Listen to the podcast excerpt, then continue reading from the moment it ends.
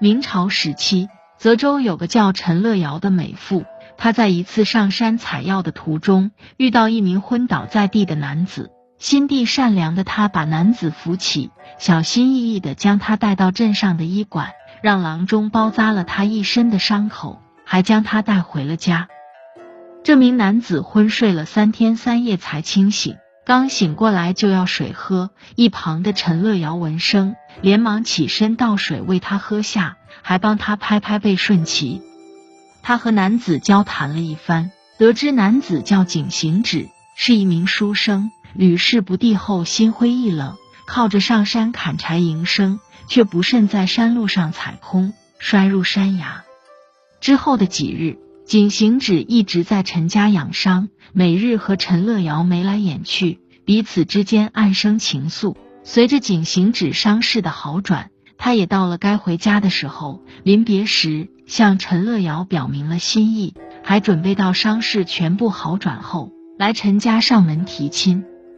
此后，陈乐瑶每日都在家中守着，等待来提亲的景行止。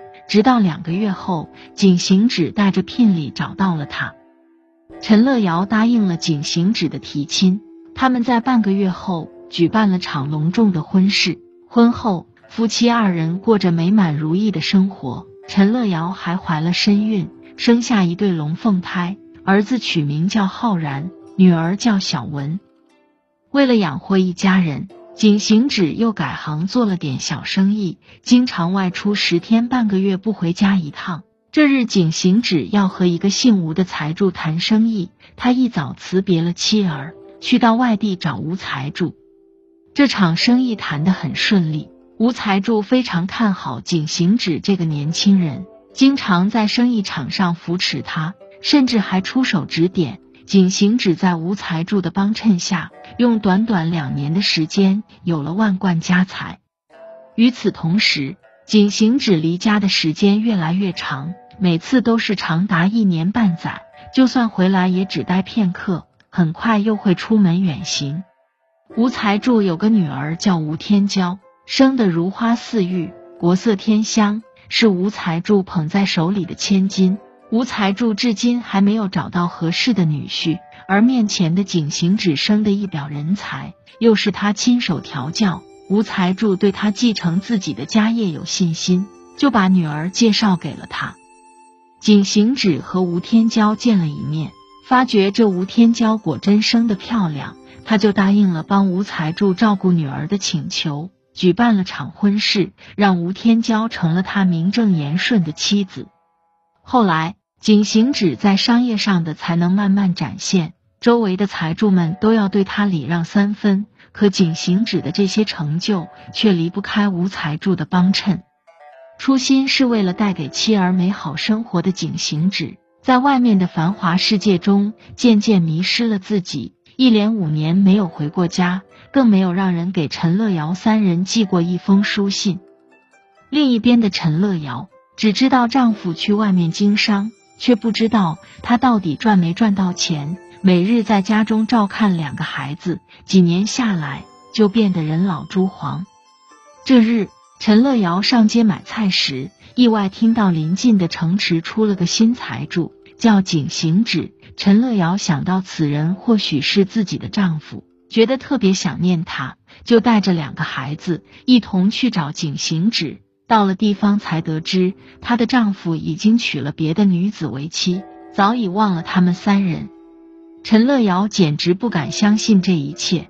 她去到吴才柱家，说要见景行止，却被家丁阻拦在门外。她就一直在门口守着，直到见到景行止后，抱着他的大腿让他看自己一眼。可景行止不想再要糟糠之妻，一脚踹开了他，还让家丁抬着陈乐瑶。将他扔到了二十里外，包括两个孩子。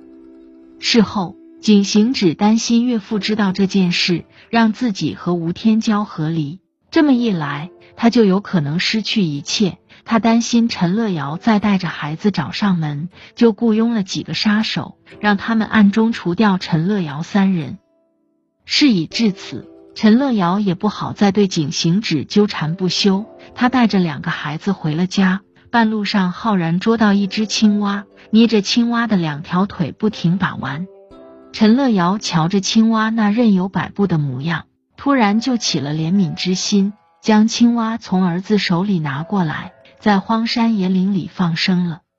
快到家时，陈乐瑶突然觉得非常困乏，就趴在一旁的石头上小憩片刻，还做了个奇怪的梦。梦中被放生的青蛙来到他面前，口吐人言道：“恩人，今晚回家别睡床上。”陈乐瑶正要询问原因，却被一旁的小文摇醒。随后，他们又接着赶路回了家。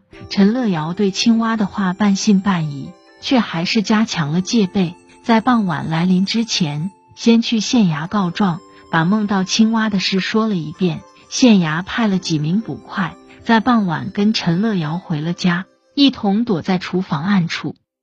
几名捕快本就对这事半信半疑。一直等到二更左右，慢慢就困乏了，甚至呢，以为陈乐瑶在糊弄他们。